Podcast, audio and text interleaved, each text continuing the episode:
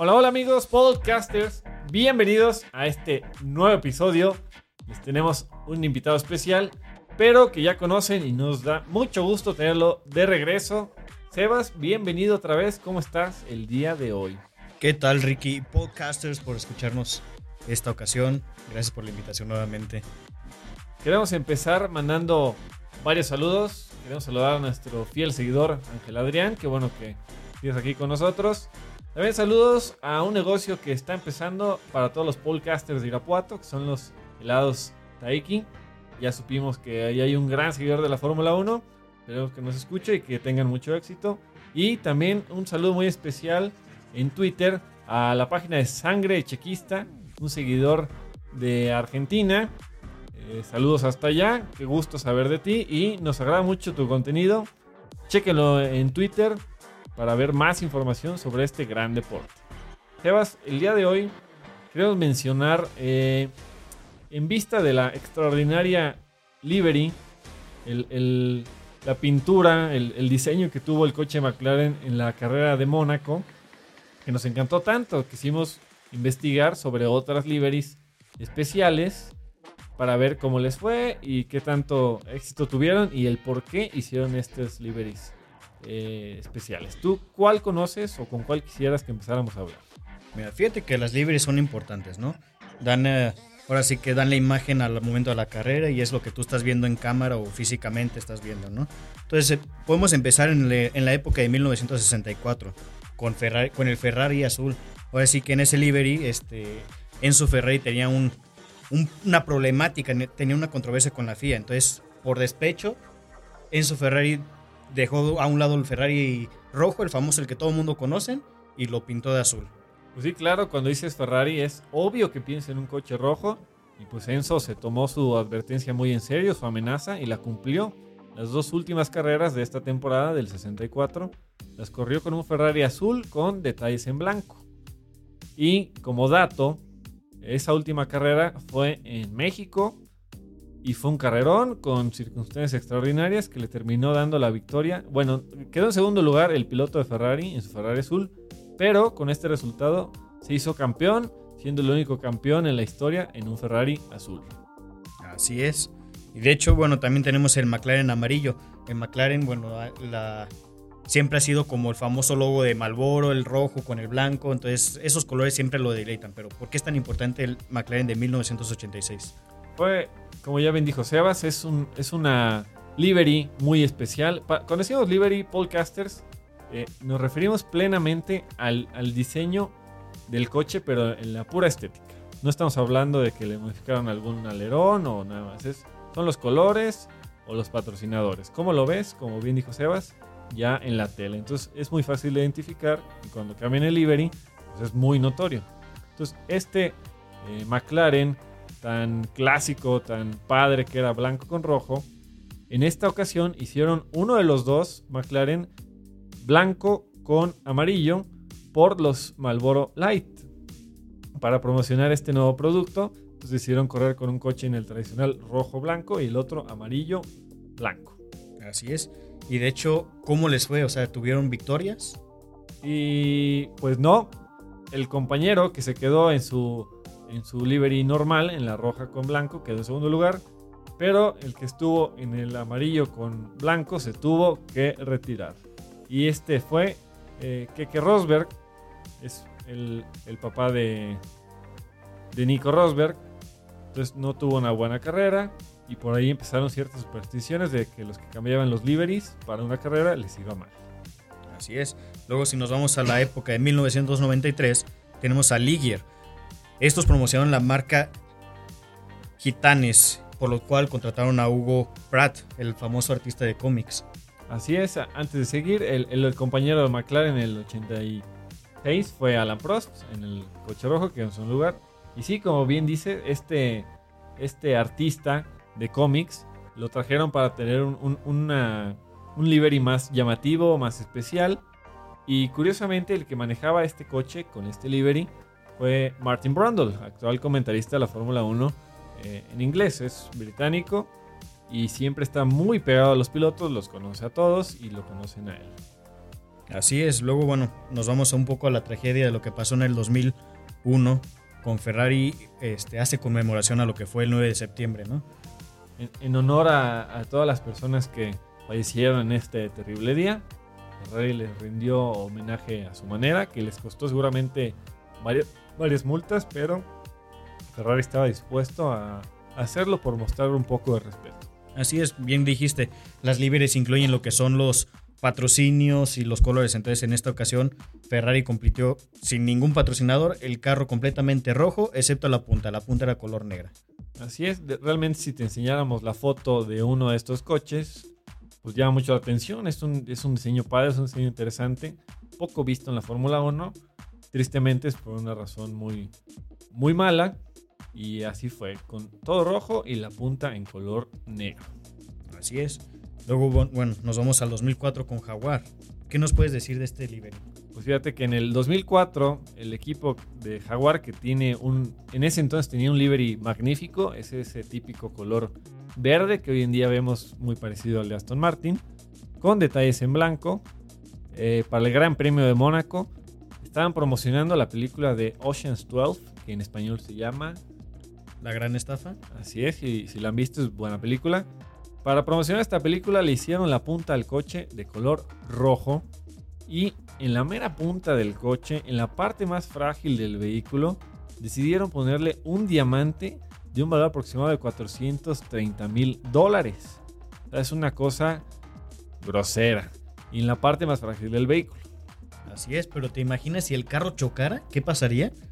Pues me lo imagino porque pasó. En la primera vuelta a la carrera, el Jaguar se impactó contra las barreras, retiraron el coche de la pista y en el trayecto de que lo retiraron a regresar a los pits, el diamante ya no estaba. Así es, pasó tal cual lo de la película, los, los diamantes fueron robados, quién sabe quién fue el que se los llevó. A la fecha no tienen idea de dónde se puede haber quedado, puede haber sido un oficial de pista, puede haber sido el piloto, un mecánico, eh, cualquier persona. Hay muchas personas que se acercan cuando hay un accidente, desde bomberos paramédicos. Nunca lo sabremos. Pero bueno, ya ustedes dirán, Caster, si creen que fue una gran estafa o fue simplemente mala suerte para quien decidió poner un diamante tan valioso en la punta de un Fórmula 1. Así es. Y bueno, como anteriormente en, los, en el capítulo anterior dije, bueno, lo que es Red Bull es un equipo que a mí me fascina y lo que más me gusta de Red Bull son los liveries que maneja. No, no, no maneja el simple logo de Red Bull, sino va con el fanatismo de las películas y en este caso tenemos la, el livery del 2005, que es con la película de Star Wars. Así es, Caster. Hace unos años, bueno, en general la Fórmula 1 estaba más metido con, con las películas. Buscaban cierto, yo te anuncio y tú me anuncias. Y sí, en el Gran Premio de Mónaco, otra vez, decidieron hacer un libre especial de Star Wars. Y fueron todo, fue inclusive George Lucas, el director de Star Wars, varios personajes y demás ahí a hacerle promoción al coche. Así es, de hecho hasta en los pits estaban vestidos como si fueran los Stormtroopers. Así que estaban vestidos de blanco y daban la imagen a Star Wars. Así es, muy padre ese, esa idea y ese diseño para, para todos los eh, el equipo de, de Red Bull. Pero tristemente en la carrera les fue fatal. Ni, siquiera la acabaron. En ese entonces competía este el italiano, se me fue el nombre. Aquí está. Antonio Lucy y David Coulthard. Ninguno de los dos acabó la carrera. Pues ni modo. Seguía con la superstición de que un livery nuevo les traía mala suerte. Pero ¿qué tanto fue así? Porque en, 2016, en 2006 hicieron el livery con la película de, de Superman. Inclusive traían el disfraz de Superman, los pilotos y, Horner, Christian Horner, director de Red Bull. Y aquí sí les tuvieron un buen resultado. David Coulthard se subió al podio. Quedó en tercer lugar. Entonces con la fuerza de Superman pues lograron un mejor resultado. Así es, entonces en este año también rompieron con la maldición y tuvieron la victoria. Luego tenemos en el 2007, por cada donación que hacían los fans de Wings for Life, este, ellos ponían el rostro de las personas, entonces era un livery con el rostro de, realmente de los que de aquellos donadores. Así es, la fundación Wings for Life es, está hecha por Red Bull, que siempre busca eh, formas de obtener dinero para hacer eh, donaciones. O sea, todo esto se va, digamos, a la caridad. Y en el año 2007 hicieron esta iniciativa de quien done vamos a poner su foto en nuestro coche. Y lo cumplieron. Hicieron un, un collage de todas las fotos y eso fue el livery del coche Red Bull. Nada más se ve obviamente el, el toro rojo y un distintivo color amarillo. Pero me corrieron y la verdad estuvo muy para el concepto. Así es, de hecho es algo interesante, ¿no? O sea, tú donar y que aparezcas, aunque sea un pedacito de ti, pero aparezcas ahí en la carrera, ¿no? En un evento tan importante. Y luego en el 2012 lo volvieron a hacer, pero ahora tuvieron una mejor idea. Ahora lo pusieron con colores. El famoso color rojo y el azul que lleva la libre de Red Bull, ahora era en esas tonalidades y no era blanco y negro. Entonces el diseño se veía padrísimo, parecía como cuadriculado, reticulado, pero ya formaba el livery oficial de Red Bull. Entonces era como más, ser más parte de Red Bull, eh, más eh, motivación para la gente para cooperar a esta noble causa que hace Red Bull. Bueno, también tenemos en el 2008, con esta misma fundación, bueno, ellos corren con, con un carro completamente blanco para apoyar precisamente esta, este, esta organización ¿no? de Red Bull. Sí, y si no me recuerdo, ese, ese, ese año 2008 fue la carrera de Brasil, cuando iban a despedir también a, David Coulthard del equipo. Es un carrerón, Brasil 2008, pero David Coulthard del olvido. Se retiró, su coche tan bonito en color blanco no sirvió para nada. Y es la famosa carrera donde gana Massa eh, la carrera y tenía todo para ganar, pero en la última curva Glock eh, tiene problemas con su coche, lo rebasa Hamilton, Hamilton campeón del mundo. Es un carrerón que tenía por ahí una libre muy buena que no pudo ser más noticia. No, no tuvo más que ver. Bueno, y tristemente, bueno, es lo que te comento, los libres es lo importante y lo que te da emoción antes de cada temporada, ¿no? Estás con, con las fechas de cuándo lo van a, presentar y lo van a exponer.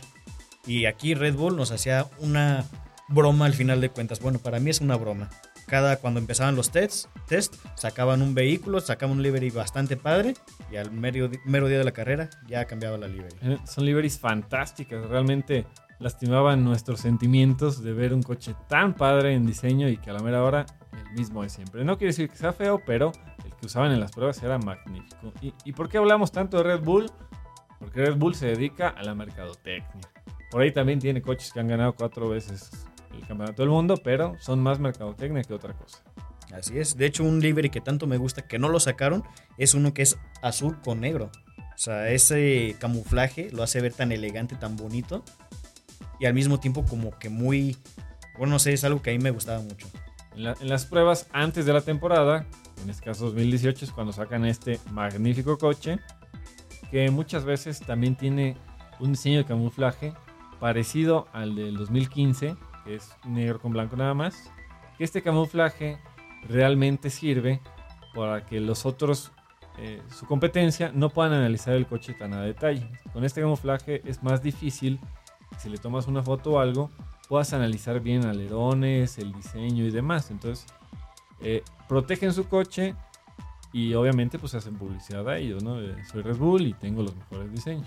Así es, de hecho, si nos desviamos un poco, eso lo ves en la actualidad, ¿no? Con los carros nuevos, si lo sacan a prueba, tienen un camuflaje precisamente que no ves las curvas del carro, no ves la aerodinámica que trae. Entonces, al final de cuentas, la competencia no ve lo que vas a traer. Así es, también lo hemos visto en otras grandes categorías del automovilismo, como es el Rally, el World Rally Championship, que tienen ese diseño totalmente camuflajeado y hasta que ya es la carrera ya lo ves como va, va a ser. Así es. Luego tenemos el Red Bull, el 2019, el testing. También era el mismo o similar el, camuflaje, pero era un azul o negro, era un color oscuro con rojo. Así que tanto los logos y todo era rojo.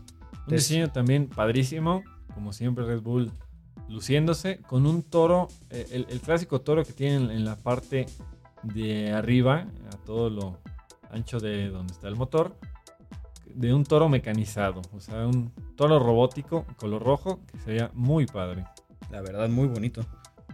Luego, bueno, en este mismo año tenemos el Red Bull 2019, cuando celebran su carrera 1007 en la Fórmula 1, pero aquí qué es lo importante o por qué es tan, tan especial. Yo creo que dijiste mal ese 1007, más bien se refieren a 1007. Así es. En este caso están festejando la con con la película 007, entonces sus logos eran de 007 y en este tiempo pues estaban ellos avalados o están más bien en conjunto con Aston Martin. Si no mal recuerdan, bueno, Aston Martin son las, así que son donde aparecen las películas de 007. Así es, y bueno, no tuvo muchos cambios este livery de este año, pero sí pusieron en lugares muy costosos el 007, por ejemplo, en el alerón trasero. Ya lo habíamos hablado, todos estos lugares cuestan mucho dinero porque aparecen muy visible en muchas tomas de las carreras. Entonces, a todo lo ancho del alerón trasero, 007. Así es. Padre el diseño. Sí, la verdad sí me gustó mucho y más porque soy un poco fanático de esas películas, ¿verdad? Bueno, y de los Aston Martin. Sí, también son unos coches preciosos. Qué gusto tener un equipo Aston Martin hoy en día. Así es. Luego tenemos a, Mercedes en 2019. Si no mal recuerdas, antes de los colores negros que actualmente vemos, antes eran conocidos como los Silver Arrows o las flechas plateadas. Entonces antes eran un diseño, un plateado cromado muy bonito. Sí, y, en esta carrera estaban festejando el 125 aniversario de Mercedes en el mundo de las carreras. 125 años ya, eh, no solo en Fórmula 1, claro, y 200 inicios ya en la Fórmula 1. Entonces, todos se pusieron un atuendo retro. Cuando me refiero a todos, son todos, todo el equipo, todos los pits, todos los directivos, todos. Y le hicieron este diseño especial a los coches en los que parecía que el, el alerón frontal, siendo blanco, y se estaba como empezando a comer el resto del coche. Como desgarrar, ¿no? Como si ese livery nuevo se fuera desgarrando y se viera la parte de atrás o la parte de abajo, que es el Silver Arrow, ¿no? ese cromo muy bonito que tenía Mercedes. Así es, y ¿te acuerdas cómo le fue a Mercedes en esa carrera? No, lo que mencionamos desde el principio, muchos este, cuando cambiaban las liveries les iba mal, ¿no? Entonces, en esta, en esta carrera, la verdad, no les fue bien, terminaron los últimos puestos. Sí, eh, Bottas abandonó la carrera, fue un caos la carrera, cayó la lluvia, todos chocaron, todos se salían. Parecía que iba a ser el primer podio de Nico Hulkenberg, también chocó. Eh, Hamilton también chocó, su alerón queda muy dañado. Entra a pits, lo penalizan porque entró tarde a pits. Una parada de pits como de un minuto. O sea, fue una carrera espantosa, ridícula para Mercedes. Al final eh, lo gana Max Verstappen entre todo el caos y hay un, toro roso en el podio. Entonces, eso te dice todo, qué tan caótico estuvo ese, ese fin de semana. Entonces, nuevamente está este superstición, cambias livery y te va mal. Así es. Luego tenemos en el 2020 el Ferrari, ¿no? Cuando corren con un coche pintado a dos colores diferentes. En esto conmemoran su carrera número 1000. Así es, es un, fue un diseño padre, un color muy padre que les gustó tanto que en la temporada actual hicieron como la mitad el rojo normal y la mitad de ese rojo. Eh, también en esa misma carrera de, en Italia, el safety car, que en esto era el Mercedes, lo pintaron de un rojo Ferrari, también muy bonito. Así es. De hecho, bueno, vamos a pasar un poco a lo que es el Mercedes negro, ¿no? Cuando lo pusieron el livery de Mercedes negro, bueno, lo hacen por conmemoración al, al racismo, ¿no? O sea, a la lucha contra el racismo. Entonces, este, bueno, para mí es un detalle que Mercedes trae, más a lo mejor porque trae su peloto que está apoyando esa, ese movimiento, ¿no? Así es, sí. También vemos en varios de los libres de los coches que empezaron a poner, eh, digamos, el arco iris o varias marcas en las que denotaban su apoyo al no racismo, en pocas palabras. Así es. Que voy a hacerte un comentario. Cuando empezaron con este livery, este, Botas se empezó a quejar mucho porque el calor, el calor, que recibía mientras corría era insoportable. Entonces este, se sentía incómodo al correr, ¿no? Quien tenga un coche negro, Podcaster, nos podrá confirmar que sí, efectivamente absorben más calor. Pues imagina estar dos horas ahí directo bajo el sol con el coche y el traje negro, pues está, está pesado, ¿no? También hace rato, Sebas, me decías de un, de un detalle que tuvo Mercedes con el gran Nicky Lauda para conmemorarlo. Así es, sabemos que Nicky Lauda, bueno, fue un alguien trascendente en esa escudería, ¿no? Entonces, este, al, fallecer, pues Mercedes le pone un simple detalle, un mínimo detalle a su carro, que fue una estrella de Mercedes, pero en color rojo, ¿no? Es conmemoración a Nicky Lauda. En esto el libre de Mercedes tenía muchas estrellas en color blanco o plateado, según yo es blanco, si no me recuerdo, y una la pusieron de rojo en honor a Nicky Lauda. Así es. Y, una livery reciente que vimos Mónaco. Entonces era la unión de McLaren con Golf. una unión que ya ha tenido mucho tiempo y que esta vez la quisieron conmemorar. ¿Y cómo le fue en esta gran carrera? Pues fíjate que en esta ocasión sí rompieron la mala la maldición donde este Norris quedó en segundo lugar. Entonces la verdad rompió la maldición y para Mercedes, para McLaren ahora sí que esos o sea, estar en, últimos lugares y quedar en esa posición, la verdad fue asombroso, ¿no? Así es, tuvo un muy buen desempeño el, el joven británico. Quedó en tercer lugar, más para aclararlo, pero igual es un excelente resultado. Un coche precioso que a todo el mundo nos encantó y nos gustaría que se quedara para siempre. Así es, de hecho, para los que les gusten las carreras, bueno, sabrán que esos colores y, y golf viene presente desde tiempos atrás, ¿no? Entonces, ver esa libre ahorita es como ver las carreras de antaño, ¿no? Ver, empezar, ver esos inicios. Y en este caso, bueno, el inicio de Norris se ve presente. Pues bien, podcasters, platíquenos qué livery les ha gustado más eh, con el paso del tiempo, cuál les gustaría ver de nuevo. Por ahí hay muchas, muchos artistas que hacen liveries viejas en coches nuevos o al revés, que son creaciones padrísimas. La verdad que esto del diseño es un mundo muy creativo y que no tiene límites. Así es, de hecho, he visto en diferentes páginas de Instagram, Twitter, donde varios utilizan los libres actuales en vehículos como NASCAR, eh, Fórmula 3, en otras fórmulas donde realmente ese libre se ve asombroso, ¿no? No solamente en un Fórmula 1. Así es. Muy bien, podcasters. Les recordamos que estamos en todas las redes sociales para ustedes. Cualquier comentario, observación, sugerencia, meme, lo que gusten. Estamos en Facebook, en Twitter, en Instagram. Tenemos la Liga de Fantasía. Y estamos en Steam. Ahí estamos jugando carreras virtuales por si alguien se nos quiere unir. Así es, a ver quién puede romper los récords de Riverlight y de Podcast. A ver quién nos puede retar.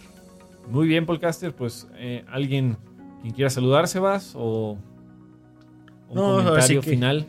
Agradezco a todos los radioescuchas y escuchantes de, de podcast.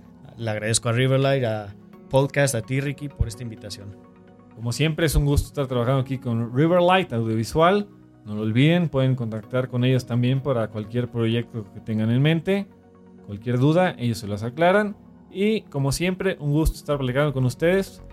Hay carrera, Dense al tanto de las redes sociales y nos vemos en el siguiente.